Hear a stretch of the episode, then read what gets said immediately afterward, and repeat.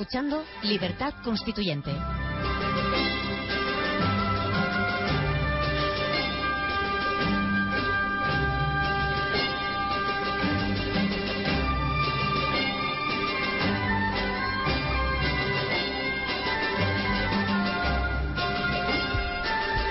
Buenos días, amigos. Estás aquí, eh, al teléfono al menos, estás Almudena. Sí, buenos, días, a todos. Pero también está nuestro, al menos mi antiguo amigo, eh, Diego Medina, de Córdoba, y que es un catedrático muy estimado por todos nosotros, por el movimiento, y que siempre nos ha apoyado en la, su propia universidad y que le damos la bienvenida porque es la primera vez que acude a nuestra radio. Buenos días, Diego. Muy buenos días, Antonio. Es un placer estar con vosotros. Me alegro, me alegro mucho. Además, creo que estuviste reunido con Dalmacio Negro, el padre de Almudena, hace un dos días en Córdoba, ¿no? Eh, hace un par de días estuvimos aquí, formó parte de un tribunal de tesis doctoral y, bueno, pues eh, tuvimos la ocasión de disfrutar de, de su presencia. Y de su sabiduría. Efectivamente. Que siempre es un placer hablar con Dalmacio. Así es. Muy bien, pues en honor a ti, le propongo a Almudena y yo, claro, que te demos a ti la iniciativa de que nos sugieras sobre qué tema crees que debemos debatir hoy. Y tú mismo lo eliges. Bueno, pues. Y lo comienzas.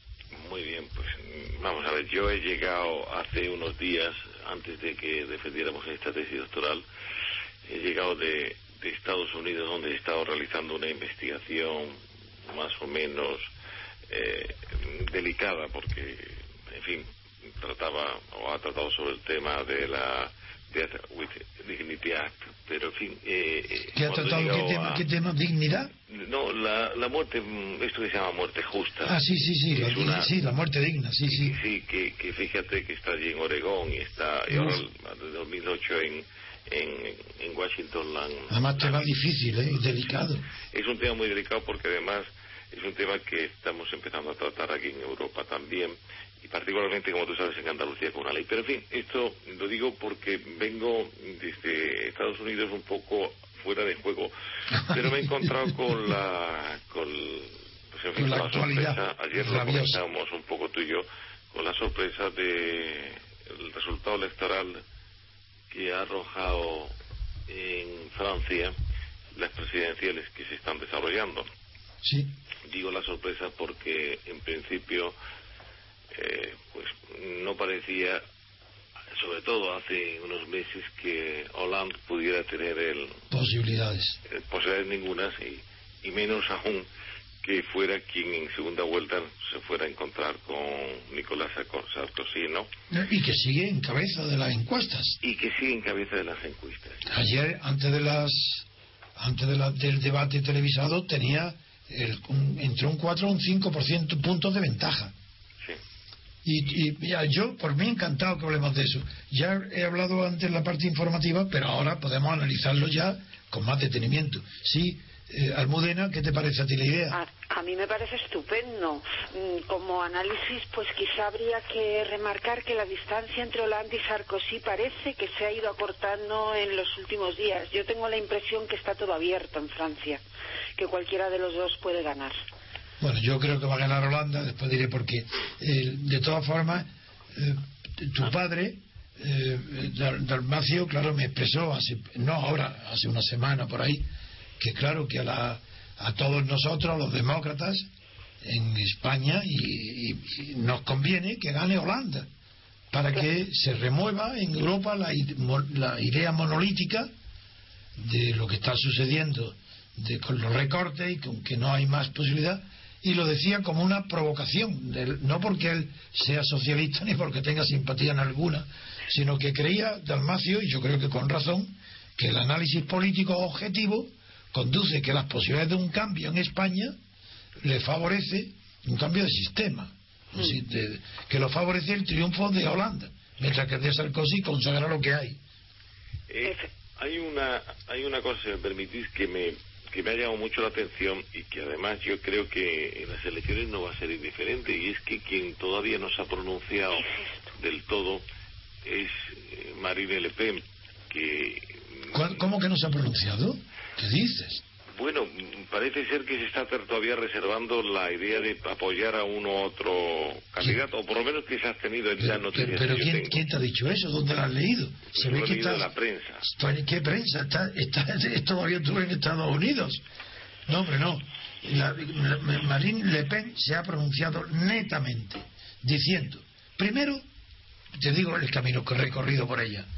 Una vez que tuvo la satisfacción y el orgullo de haber obtenido el 18%, enseguida se manifestó diciendo que no apoyaría a ninguno de los dos candidatos. Primera declaración. Segunda declaración. Dijo que se abstendría de votar. Tercera declaración, que votaría en blanco. Cuarta declaración, que no, que a su, que dejaba libre a sus seguidores de que votaran como quisieran. Quinta y última, que voten en blanco. Eso es lo que hay. Y Ah, yo bueno. no conozco ninguna otra. No, no, no, yo, pero esta última que tú dices que ha tenido que ser muy reciente, yo tampoco la Claro, conocía. ayer, Eso es. ayer, Eh, sin es embargo, muy significativa porque el voto en blanco ya ahí es muy, muy, muy significativo. es totalmente significativo y todo el mundo lo sabe y lo ha interpretado como que ha sido un apoyo directo a Holanda. Todo el mundo lo ha interpretado así. No puede ser de otra manera porque indudablemente ella era la única que podía darle cierta mm, posibilidad a Sarkozy. No solamente eso, sino que ayer mismo yo dije que por primera vez veía yo aplicado con coherencia y con sentido el voto en blanco. Porque el voto en blanco es para aquellas personas que están de acuerdo con el sistema electoral donde están votando, pero que no les gusta ninguno de los candidatos. Ese es el voto en blanco. Y eso es lo que ha hecho ella. Le gusta el sistema, puesto que le ha dado el 18%. No le gusta ninguno de los candidatos y pide el voto en blanco. ¿Y por qué lo ha hecho? Pues también hay una explicación muy sencilla, Diego, y como está fuera yo te la digo, como ha estado en Estados Unidos, es que en junio se celebran las legislativas en Francia. Y si obtiene el triunfo de Hollande, como ella pretende, se cree que tiene ya la puerta abierta ante la derrota de Sarkozy para convertirse en la líder de la derecha francesa. Esa es la tesis que prepondera en todos los analistas de Francia. Y además es una tesis muy, muy coherente. Claro que es coherente. Y además que provocaría una cohabitación al final en el... Exactamente en el régimen francés que, que es interesante porque lo debilita en el centralismo. Sí, señor. Y eso es la opinión de Dalmacio que antes la expresé. De, era por esto. Por esto deseaba el, el triunfo de Hollande porque iba a permitir una apertura a, a- a la crítica del sistema para abrirse a otro. Aunque en Francia el sistema es casi democrático de toda Europa continental, salvo Suiza, el más el más cercano a la democracia es Francia, porque allí hay separación de poderes y además sobre lo más la separación de poderes no es completa porque el presidente Hollande o Sarkozy des- tienen facultad para reservarse la política exterior como De Gaulle que fundó la Quinta República a su medida y designan un primer ministro que necesita la confianza del Parlamento. Por esa razón no hay separación de poderes, porque necesita la confianza del Parlamento. Pero en cambio, es, de toda Europa es el sistema electoral más representativo y mejor de toda Europa, porque es igual que el inglés, son diputados de distrito los que se eligen en Francia, por mayoría uninominal, de un solo, uno son diputados por distrito, pero a diferencia de Inglaterra, tiene la inmensa ventaja de que evita la paradoja de Arrow, que aquella, de aquel premio Nobel que demostró de una manera lógica, imbatible, que cuando hay más de tres, más de dos opciones a elegir, la elección no puede ser democrática. Bueno, pues esto lo elimina la segunda vuelta. La segunda vuelta en Francia permite, claro, a diferencia de Inglaterra, que la elección sea democrática.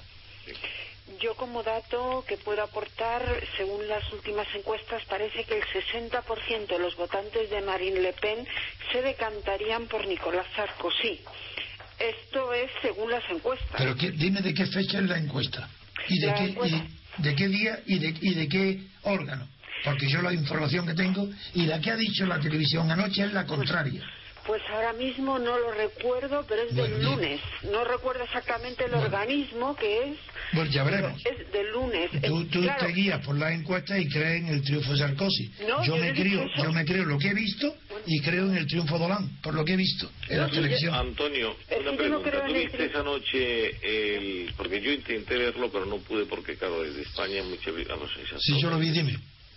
¿Lo viste? ¿Has visto el, el debate entre ellos? Completo. Eh, En yo he leído algo, he leído algo y he visto, Lo he visto que- en francés.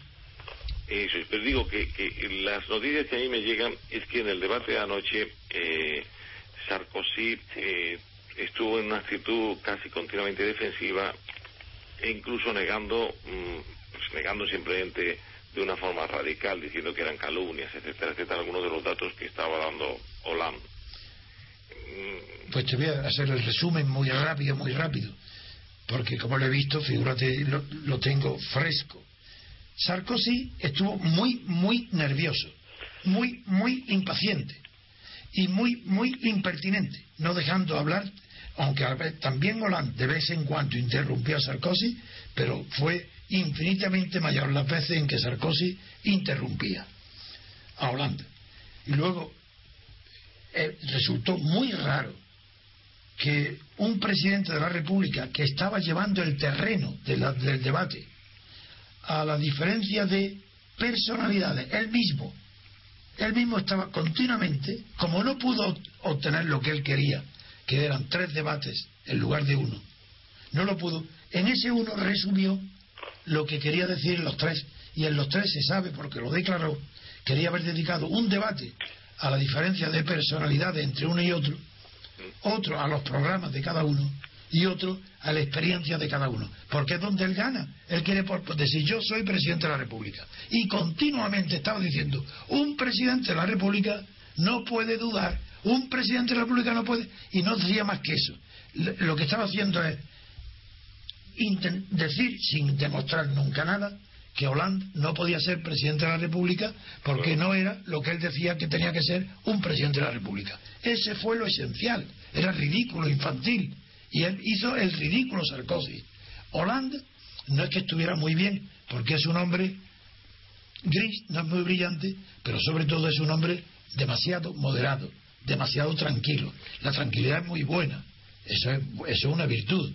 Pero cuando no se tiene energía para combatir, para decir no de una manera rotunda a Sarkozy cuando le estaba acusando de cosas falsas, él decía no, pero lo decía con suavidad, mientras que Sarkozy lo hacía con ira, con exaltación. De todas maneras es una paradoja que ese estado, digamos, esa situación pues de, de ser un hombre tranquilo, no ser un hombre teóricamente eh, con un gran carisma, sin embargo, no le ha impedido esta lenta carrera que ha llevado en la política francesa. Ah, eso es por otra cosa, eso es otra cuestión.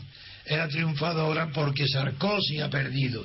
A él le están votando porque en Francia hay un verdadero odio a Sarkozy. Pero de verdad, ¿eh? Eso lo dicen todos los grandes analistas. Hay odio a Sarkozy por muchos motivos.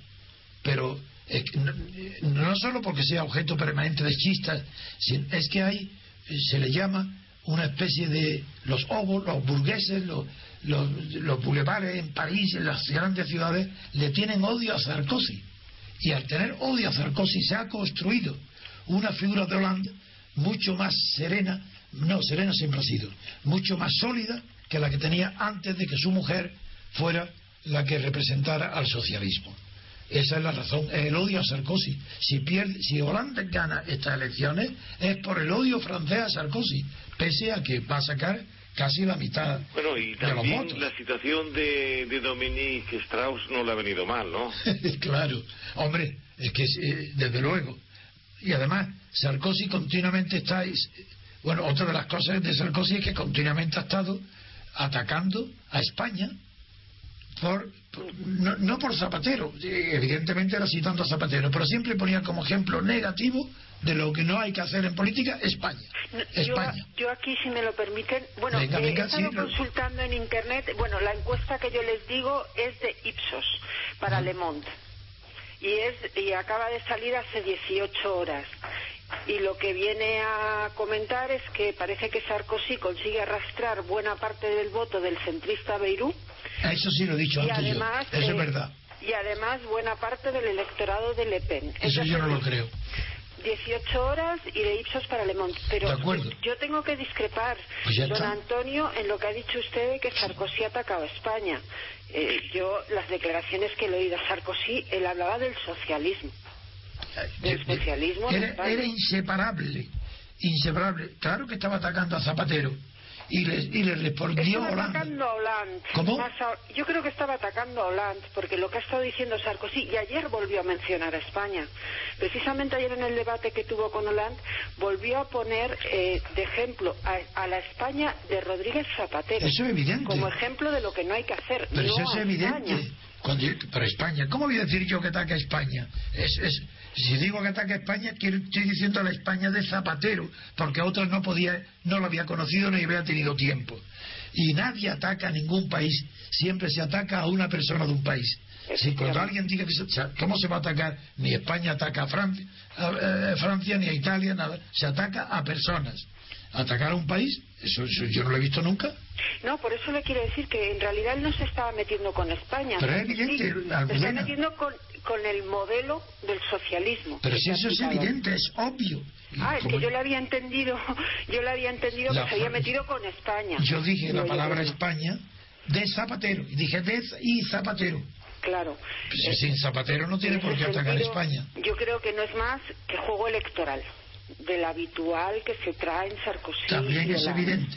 Es evidente. Ahora, ¿qué va a pasar? Mire, yo coincido con mi padre en el análisis. Desde luego, a nosotros nos interesa una victoria de Hollande. Más que nada porque, como va a ser un desastre y va a acabar con el chiringuito que hay montado en la Unión Europea, Hollande, pues nos va a venir estupendamente bien para, como decía usted, pues empezar a abrir, ¿no? Y que se pueda empezar a hablar de un cambio de sistema, ya no en España, en toda Europa, que hace falta. Lo que pasa que yo no me decanto ni por uno ni por otro, porque creo que la cosa está mucho más abierta de lo que parece. A mí lo que me pasa es que me es tan antipático las personas que tienen mala fe eh, cuando dialogan.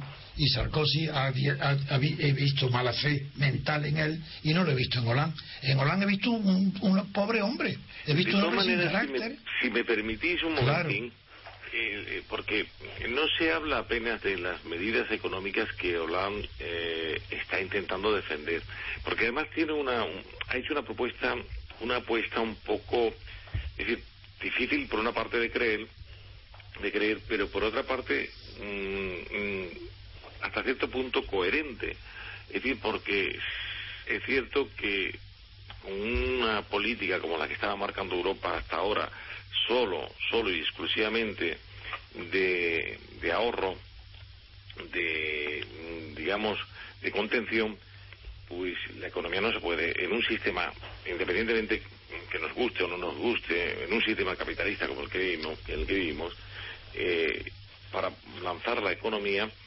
hay que indudablemente mm, y, y repuntar de la crisis hay necesariamente que, el- que volver a fomentar el consumo.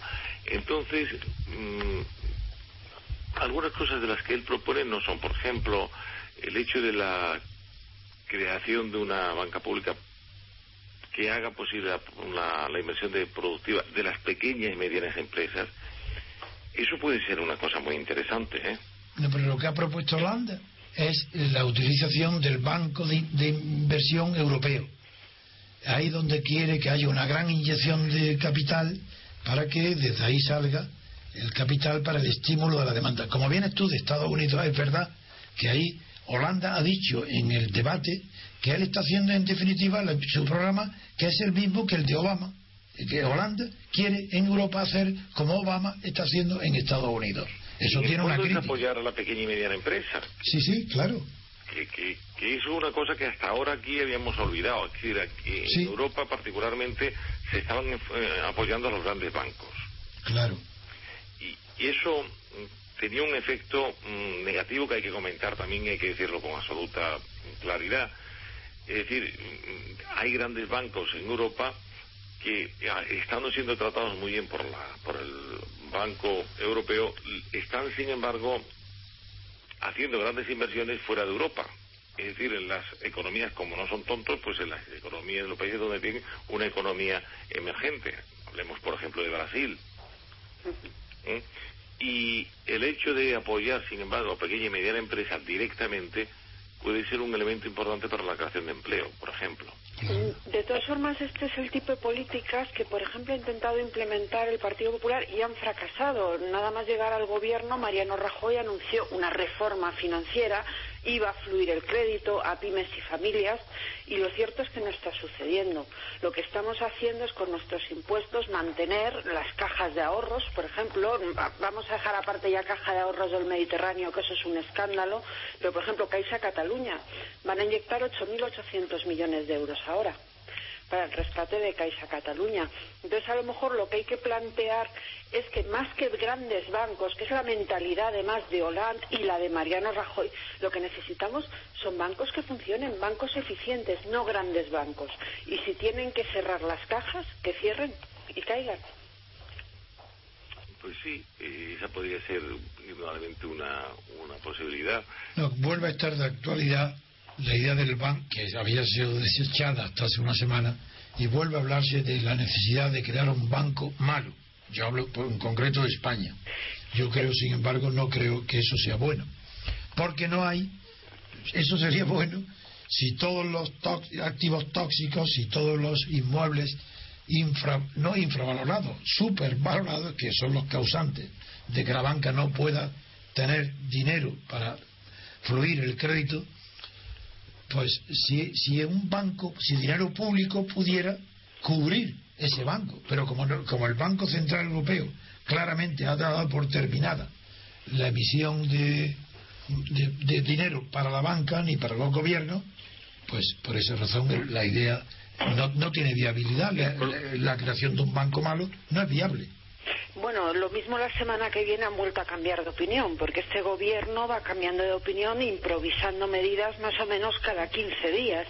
De todas formas, fíjese, para rescatar nuestro sistema financiero, aquel que era de la Champions League, nos hacen falta 170.000 millones de euros. El gobierno ha pedido ya 54.000 millones, que no se sabe muy bien de dónde van a salir. Y Financial Times, la semana pasada, publicaba que era posible incluso tener que rescatar a Santander y BBVA. Eso sería ya el final. es que aquí además hay un problema. La falta de confianza en el mercado que se ha creado en Europa ha hecho que los inversores escapen. Es decir, de tal manera que ahora mismo, para poder sostener la economía, se, se está teniendo que utilizar, pues lo único que se puede utilizar que es casi la deuda pública. Hay que volver a, a obtener la confianza de los inversores y volver a atraer inversores a, Europa. Y si estamos hablando de Francia, como si estamos hablando de España, a mí no me parece tampoco mal, por ejemplo, otra propuesta que, está manifestando LAM, eh, que es la de las rebajas adicionales eh, a los tipos impositivos de las sociedades, siempre y cuando los beneficios sean enteramente reinvertidos en actividad económica volvemos a las mismas, es decir, son medidas que pueden ser interesantes porque si yo soy un inversor y sé que el tipo fiscal me lo van a rebajar notablemente si hago una, reinversión casi total de los beneficios, esto puede producir un bucle que indudablemente genere ya una actividad económica que atraiga a capitales y que atraiga inversores, inversores que se están yendo claramente a, a las economías emergentes, vuelvo a insistir, como es Brasil, Así es. De todas formas, yo creo que en España tenemos un problema añadido y es que el mercado no se cree que este gobierno, por ejemplo, vaya a ser capaz de meter en vereda el despilfarro autonómico al estado de las autonomías. Ayer Griñán anunciaba una subida de, de impuestos en Andalucía y destinar 200 millones de euros para un plan forestal que él llamaba para el empleo. Eh, claro, esto lo que crea es una desconfianza absoluta en el mercado hacia las posibilidades de España. Yo creo que lo que el gobierno debería plantearse una vez es meter mano a la estructura territorial del Estado. Y otra cosa también muy importante es que tú no puedes crear empleo, que ha sido uno de los grandes errores que ha mantenido también durante mucho tiempo pues el gobierno Zapatero y ahora pues con lo que la noticia que me está dando lo repite Griñán una vez más, es intentar paliar el paro eh, con mm, inversiones de carácter público. Es decir, eso es un, gran error. Por otra parte, los errores ahora se están reproduciendo en muchos, muchos ámbitos. Por ejemplo, el reciente Real Decreto que ha sacado el, lo digo porque eso sí que lo estamos viviendo en primera persona, el sábado 21 de abril en el Boletín Oficial del Estado, el Real Decreto 14 barra 2012 sobre medidas urgentes eh, que afectan a la universidad, pues eh, denota una vez más un poco la, la falta de orientación de, muchas veces del gobierno, porque en este caso lo que se está tratando es de hacer fuertes recortes y haciendo que las mm, cargas docentes del profesorado numerario suban, se incrementen con, un sistema que por otra parte no es nada justo, esto sería casi objeto de que lo habláramos otro día, pero lo que sí va a tener un efecto muy claro, es decir, va a suponer el despido de, una gran masa de profesorado eh, en formación y de profesorado interino. Esto va a incrementar indudablemente el número de gente más en paro y por tanto gente que va a, que, va a consumir menos, por tanto una bajada en el sentido de consumo nuevamente, etcétera, etcétera. Cuando, por ejemplo, por ejemplo, lo que había que haber tocado en la universidad fundamentalmente eran las cantidades que se dedican a complementos de cargo académico. O sea, si en la Universidad Española cada universidad hubiera simplemente dicho a los cargos académicos, me refiero de rector para abajo, rector, vicerrectores, eh, directores generales, decanos, vicedecanos, director de departamento, le hubiera dicho, usted, a ustedes, por el hecho de dedicarse a, esas, a esos cargos, le vamos a reducir la cantidad de clases que tienen que dar.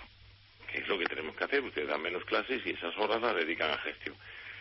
Pero no van a cobrar un complemento por eso, porque hay complementos que son, que llegan a ser de 9.000 7.000 euros al año, multiplicados por muchas personas. De forma que eh, cada universidad podría haber ahorrado casi 2 millones de euros con eso. Multipliquemos por las universidades. Esas pues- cantidades podrían haber permitido que el profesorado que va a ir a la calle siguiera en la universidad y estamos hablando no de la mejora de la calidad de, ya de la enseñanza, no de que pudiera funcionar más desaguadamente, sino de la cantidad de gente que va a ir directamente al paro, a incrementarlo y a generar más problemas con el desempleo, que es otro de los problemas que nos están machacando. Actualmente. Es que yo no sé ustedes, mire, se habla normalmente que el Partido Popular está haciendo muchísimas reformas en muy poco tiempo, que todos los viernes anuncian paquete de medidas. Bueno, pues yo creo que las reformas realmente necesarias son las que el Partido Popular no está haciendo. Pensemos en una reforma financiera, en serio, pensemos en la reforma de la educación, pero de la educación universitaria, desde primaria.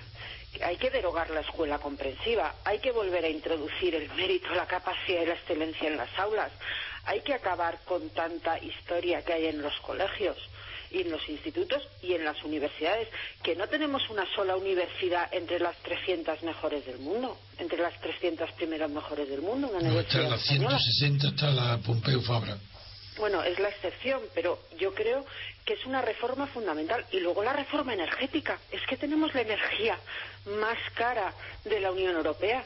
Es que tenemos el quinto recibo de la luz más caro de la Unión Europea y solo el 22% del recibo en el año 2010 era por primas a las renovables. Es que son las reformas realmente necesarias y, por supuesto, la estructura territorial del Estado. Pero todos esos debates los van cerrando. Pero fijaros que ah, volviendo otra vez al, a, Hollande, en, el, las manifestaciones que ha hecho sobre las cuestiones de, la, de las centrales nucleares, no se ha comprometido demasiado, precisamente por eso, porque eh, Francia es uno de los países que más económica tiene la energía eléctrica. Si me permites un dato, en España el kilovatio hora está a 110 euros, en Francia a 70. Sí, sí. Y, además tiene las centrales nucleares unas pocas puestas en el Pirineo, es decir, muy cerca de, España. Quiero decir que mm, la asunción del riesgo, si alguna de esas centrales nucleares eh, sufriera algún desgraciado accidente, las compartiríamos perfectamente con ellos, pero pagando nosotros el kilovatio mucho más caro que los franceses. he hablado en el informativo, he hablado bastante dentro del debate, del, bueno, bastante no, el del tema nuclear, que aunque parece que eh, la, que la postura de Hollande y Sarkozy son muy distantes, puesto que la energía renovable parece ser el tema central de Hollande y la energía nuclear es de Sarkozy, incluso eh, ha rebatido Hollande que las partes de las eh, nucleares francesas están en zonas sísmicas, pese a eso, la diferencia es pequeñísima, puesto que Hollande propone suprimir una energía, una central nuclear y Sarkozy crear una nueva. Esa es la diferencia. No, no, si la diferencia es casi mínima, porque saben que son realidades que no pueden tocar, porque económicamente eso le supondría a Francia, o sea, si, si Francia tuviera que cerrar cuatro o cinco nucleares, mm, centrales nucleares, es decir, la situación... Pues ese es uno de los puntos donde Sarkozy ponía en boca de Hollande cosas que este no decía. Ahí se vio la mala fe de Sarkozy. Claro que la inmensa mayoría de la masa no se da cuenta de esas cosas. Y es muy posible que, eh, que a mucha gente a Sarkozy le agrade, pero la burguesía francesa odia a Sarkozy. Eso lo dicen todos los intelectuales todos los análisis sociológicos, lo dicen todos en Francia. Y si, en cualquier caso, si hay un, un como tú dices, Almudena, hay una encuesta de hace 18 horas, es anterior al debate. Y desde luego, en el debate, al primer minuto dirán que ha ganado Sarkozy, a partir del 10 minutos dirán que ha ganado Holanda. De todas formas, yo creo que vamos a esperar a ver qué pasa. Fiarse de las encuestas no tampoco es nunca garantía. Yo, desde luego, yo preferir, prefiero que gane Hollande, ¿eh? porque, pero por lo que supone, lo que supone para la Unión Europea y lo que supone. Todo el que quiere cambiar, lo que sea, prefiere Hollande. Y, y el conservador quiere Sarkozy. Efectivamente, el que quiere mantener el sistema. Lo que pasa que ya le digo que yo no lo acabo de ver. ¿eh? Sí, sí, está claro. Vamos, a ver qué Muy sucede. Bien, y eres libre de decirle, de sostenerla. Volvamos. Ya veremos. Si, les parece a España, porque es que el tema energético me parece fundamental. A ver. ¿Cuál es la diferencia entre Francia y España? Pues yo creo que en el tema este es la izquierda. La izquierda española que no admite absolutamente ningún debate sobre la energía nuclear que es que es la más limpia, barata y segura que tenemos hoy en día. Pero esto no lo admiten porque en España la izquierda, que yo creo que está desnortada absolutamente y con un nivel ya ínfimo cultural. Pues no le llame izquierda como yo, le llamo socialdemocracia y ya está. Y como pues la socialdemocracia da igual que sea de izquierda o de derecha porque es lo mismo, es la misma falsedad, pues bueno. La progresía, digamos. Sí, sí, pues la falsedad. Sí, toda esta progresía, en cuanto algo lleva, lleva la etiqueta de verde, hay que comprarlo automáticamente, por mucho que nos suponga. Y la reforma fundamental, pero es que es la fundamental que tiene que hacer el gobierno de Rajoy, es acabar con ese mix energético que tenemos en España, donde una buena parte son renovables, que son carísimas. Ya les digo, el 22% en 2010 de la factura de la luz eran primas a las renovables, el 18% impuestos. Ustedes imagínense si cambiáramos el mix con nuclear, que sí supone inversión, pero que se amortiza, vamos, muy rápidamente y que además nos permitiría acabar en cierta medida con la dependencia energética de más del 80% que tiene España de países exteriores. El, problema, mm, Almodena, es que es muy fácil, o sea, ese es un tema que demagógicamente es muy fácil manipularlo. Es decir, basta que tú eh, empieces a asustar un poco a la gente, porque hablar de nuclear, ya solamente la palabra nuclear genera pues, muchos miedos. Entonces, mm, fijar solamente una, una política en la que tú tuvieras que construir una nuclear en España, el debate solamente político sobre dónde la ibas a situar, cómo la ibas a situar, etcétera, etcétera, eh, generaría graves, graves problemas. Yo te lo digo es tragedia. Por ejemplo, aquí en Córdoba tenemos, como sabéis, un, un cementerio nuclear de, pues en fin, de, no de residuos altamente eh, tóxicos, ¿no? Es decir, pues son residuos que provienen de cuestiones hospitalarias, en fin, de rayos X, etcétera, etcétera, en el Cabril. Y, bueno, eh, la continua, mm, eh, pues, en fin, polémica que ha existido en, este, en esta región, eh, pues que está en el Valle de los Pedroches, sobre el tema del, de cementerio nuclear ha sido terrible. Yo no quiero pensar lo que sería, es decir, con esa política que tú dices, de, esa progresía que, que, continuamente ha hablado sobre lo verde, lo verde, hace casi imposible pensar que en España se pudieran acometer políticas también actuó con, en ese tipo de... Diego, en ese tema de lo verde, también actuó con muy mala fe mental Sarkozy. Le trataba de poner en ridículo a Holanda de que tenía tratos o pactos con los verdes. Y era todo, pero todo era una falsedad eh, que daba, es que ponía de muy mal humor de ver la falta de honestidad mental de Sarkozy. Y Holanda, es verdad que no, no estaba dando la talla de jefe de Estado, pero no por la falta de conocimiento, ni por conocimientos desviados o erráticos, sino por falta de carácter. Y es verdad que un presidente, un jefe de Estado, tiene que ser un hombre de carácter a la fuerza, si no, es imposible que sea buen gobernante. Pero eh, también un hombre dinámico, como un maniquí, como un muñeco al que le dan cuerda, y que dice, siendo presidente de la República, dice que hay que refundar el capitalismo, pues casi hay, que mandarlo a un psiquiatra, a un psiquiátrico, porque hay que ver que un presidente de la República Francesa diga que hay que refundar el capitalismo. Pero ¿de dónde ha salido este, este monstruo? ¿Es que, ¿Es que acaso el capitalismo ha sido alguna vez fundado? Fundado por alguien que se pueda refundar. ¿Pero qué es esto? Bueno, son los guiños de Sarkozy al electorado en el fondo de Le Pen, lo que está haciendo. No, no, lo no, no, eso no, eso no. Lo del capitalismo es refundar, eso fue en bueno, plena eso crisis. Es una tontería. Eso fue en plena crisis, eso fue hace un año, dos. Eso, eso es algo que podría haber dicho Rodríguez Zapatero, por ejemplo, Exactamente, eso es, eso es, la, eso es la socialdemocracia.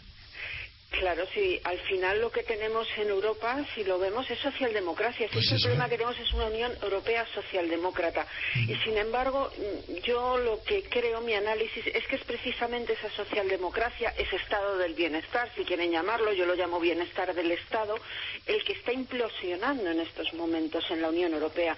Y yo creo que esto es irreversible, por un sencillo motivo, a la larga, y es que la curva demográfica es negativa. Con lo cual, eh, eh, ese estado, el welfare state, se va a terminar. Y lo que hay que hacer es ir haciendo las reformas necesarias para poder salir adelante. A mí me hace mucha gracia, por ejemplo, críticas que se hacen ahora en los medios de comunicación a Angela Merkel, la llegan a acusar de que es que defiende a Alemania. Bueno, ¿y qué quieren que defienda? claro quieren que defienda Francia o España. Es que lo triste es que en España hemos tenido unos gobiernos que no han defendido nunca los intereses generales pero en cambio, Almudena, una de las razones más profundas para presagiar la victoria de Hollande es el sentimiento anti-alemán que hay en Francia a causa de la subordinación de Sarkozy a Merkel. Eso sí que está extendido. Ese es profundo y tiene raíces muy lejanas. Profundo histórico. Y te digo, raíces muy lejanas. Y ese va a ser, para mí, el motivo fundamental que le va a dar el triunfo a Holanda. Pues yo ese, para mí, ese es el motivo. De todas maneras, es decir, sea Francia, sea Alemania, el, digamos, el fenómeno del poder de la mitad de la Europa, que se ha reiterado en tantísimas ocasiones en la historia, reciente, pues se pone de manifiesto ahora. Y ahora son los dos grandes los que se están cuestionando quién capitanea de una forma u otra. No, Sarkozy ha tirado la toalla.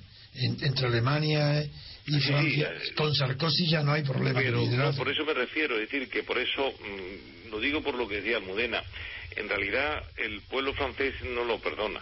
No, claro que no. Claro, lo que el pueblo francés aspira es a tener un líder que capitanee. Naturalmente. Y es verdad que se encuentra con Hollande, no parece un líder, es un jefe de partido, pero no un líder. Yo creo que ahí es que el problema es que Sarkozy, cuando gana la primera vez, su primera campaña parecía un líder. Y tardó muy poco en decepcionar. En este sentido, actuó un poco vamos a ver, nunca ha sido líder, ¿no? Mariano Rajoy, pero sí es verdad que Sarkozy también, según llega, traiciona todo aquello que defendió previamente en la campaña electoral. y, ha traicionado pues a sus votantes, por así decirlo. Y eso yo creo que es una, otro de los motivos del odio que hay hacia Nicolás Sarkozy, que posiblemente sea también más dentro de sus propias filas. Sí, sí. Sí, sí, claro que lo hay. Sobre todo en el egoísmo, y si él, él se reclama del egoísmo. Y figúrate cómo están los goyistas con él. Jacques Chirac ha dicho que va a votar a Hollande. Sin duda ninguna, hay muchísimos. Hay muchísimos que siguen ese criterio. La mayor parte de los líderes franceses están manifestando. Yo por esto decía que me faltaba la noticia prácticamente de, de Le Pen, pero mm, de Marine Le Pen, pero el resto prácticamente casi todos habían ya claramente manifestado su intención de, de apoyar a, Hollande. Sí. el, resultado, el resultado, si no, si no es que, como dice Almudena, estas eh, últimas encuestas de los votantes de, de Marín eh, son ciertas, es decir, en general lo que podemos presumir para el próximo día es una, una un triunfo digamos, muy claro de, de Hollande. De todas formas, aún así, aun teniendo, si fuera cierto que al final tuviera el 60% de apoyo de los votantes de Le Pen, no le bastaría. ¿eh? Necesita, según los estudios demoscópicos, casi un 80% de ese apoyo y eso parece complicado, pero vamos a ver qué pasa. Muy bien, pues yo creo que hemos terminado nuestra hora y pues, muchas gracias al Mudena y sobre todo a ti, Diego, por ser la primera vez y tienes esta emisora a tu disposición para que por lo menos semanalmente comparezca y si no se puede toda la semana porque haya otras concurrencias, por lo menos con frecuencia, para que tu nombre y tu voz y tus opiniones estén presentes en, el, en las ideas y en los debates que tenemos aquí y en el, en el diario de la República Nacional, donde te invito a que también participes activamente escribiendo artículos semanales en el diario, puesto que está muy unido con el, la radio y cada vez está en aumento en su prestigio y en el número de lectores. Pues muchísimas gracias, Antonio. Podéis contar conmigo cuando queráis y pues nada, con mucho gusto colaboraré tanto en un sitio como en otro. Si quieren enviar los artículos para el periódico, solamente tienen que poner redacción arroba diariorc.com.